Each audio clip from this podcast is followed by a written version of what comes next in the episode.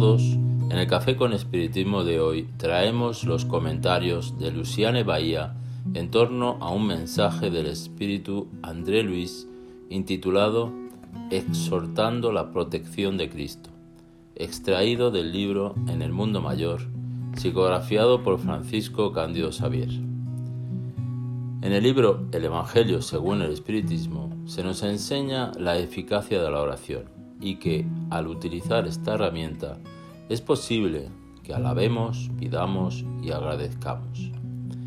Por encima de todo, independientemente de la forma, el corazón debe estar conectado con la espiritualidad mayor, predispuesto al diálogo y a la entrega, para que nos sea posible, dirigiéndonos a lo alto con respeto y con nuestra intención por la comunión, llenarnos de la fuente inagotable de amor y bondad que llega a nuestro favor constantemente. Lo mejor de instrumentalizarnos con la oración es que entendamos que no estamos solos y que Dios nos ha concedido un mecanismo de comunicación inquebrantable para nuestro vínculo con los mensajeros y agentes de la divinidad que siempre están dispuestos a derramar sobre nosotros sus bendiciones que vierten a partir de la verdadera caridad y amor de los que son sinceros y reales ejemplos.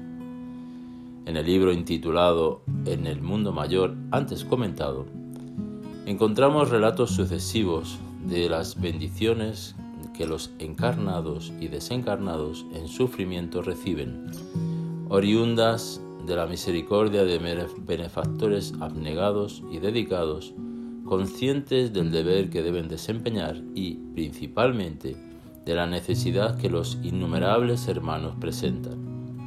En este libro, de entre tantos personajes, encontramos a Cipriana, que, según lo que dice el orientador del espíritu André Luis, es un espíritu que realmente sabe lo que es el amor. Al final de la obra, después de terminar los trabajos y en la exposición que hace del balance productivo y saludable del empeño de cada uno y las consecuencias obtenidos, esta benefactora reza. A pesar de todo el auxilio que personalmente presta a la comunidad desvalida, reza y pide a Dios, intercediendo por los sufridores y por los colaboradores. Reza porque sabe los efectos de la oración, por tener la certeza del auxilio de Dios, por ser humilde, por amar. Es esta oración la que nos gustaría compartir hoy con todos vosotros. Esta oración transita por nuestras dolencias, pero también por la oportunidad de servir, siendo esta un verdadero tesoro a ser identificado y buscado por nosotros. Así, Concentrémonos profundamente en las palabras de Cipriana, sintiendo lo que las palabras emanan y no sólo lo que significan semántica o etimológicamente. Que sintamos la psicoesfera que Cipriana desea construir en nuestros corazones, de aprendices del servicio y deseosos de la liberación de los sufrimientos. De forma muy especial, muy sincera y emotiva, ella entonces se vuelve a Jesús y en una conversación particular y amorosa se expresa así. Señor Jesús, permanente inspiración de nuestros caminos, ábrenos, por misericordia, las puertas excelsas de tu providencia inconmensurable. Dador de la vida, despierta nuestra conciencia para que sembremos resurrección en los valles sombríos de la muerte. Distribuidor del sumo bien, ayúdanos a combatir el mal con las armas del Espíritu. Príncipe de la paz, no nos dejes indiferentes a la discordia que azota el corazón de nuestros compañeros sufridores. Maestro de la sabiduría, ahuyenta lejos de nosotros la sensación de cansancio ante los servicios que debemos prestar a nuestros hermanos ignorantes. Emisario del amor divino, no nos concedas paz mientras no venzamos los monstruos de la guerra y del odio, cooperando contigo en tu augusta obra terrestre. Pastor de la luz inmortal, fortalécenos para que nunca nos intimidemos ante las angustias y desesperanzas de las tinieblas. Distribuidor de la riqueza infinita, cubre nuestras manos con tus recursos ilimitados para que seamos útiles a todos los seres del camino que aún se sienten empobrecidos de tus dones imperecederos.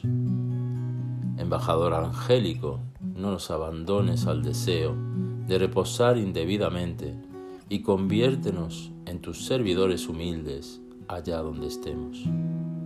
Mensajero de la buena nueva, no permitas que nuestros oídos se adormezcan al coro de los sollozos de los que claman socorro en los círculos del sufrimiento. Compañero de la eternidad, bendice nuestras responsabilidades y deberes no nos relegues a la imperfección de la que aún somos portadores. Danos, amado Jesús, el favor de servirte y que el Supremo Señor del universo te glorifique para siempre. Que así sea. André Luis indica que se hizo resplandeciente el recinto del santuario.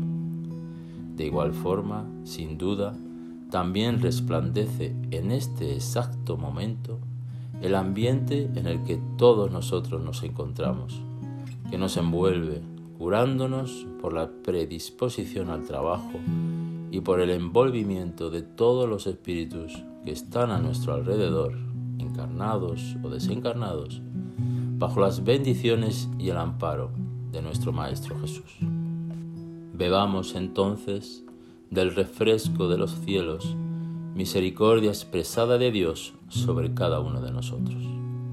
Mucha paz y hasta el próximo episodio de Café con Espiritismo.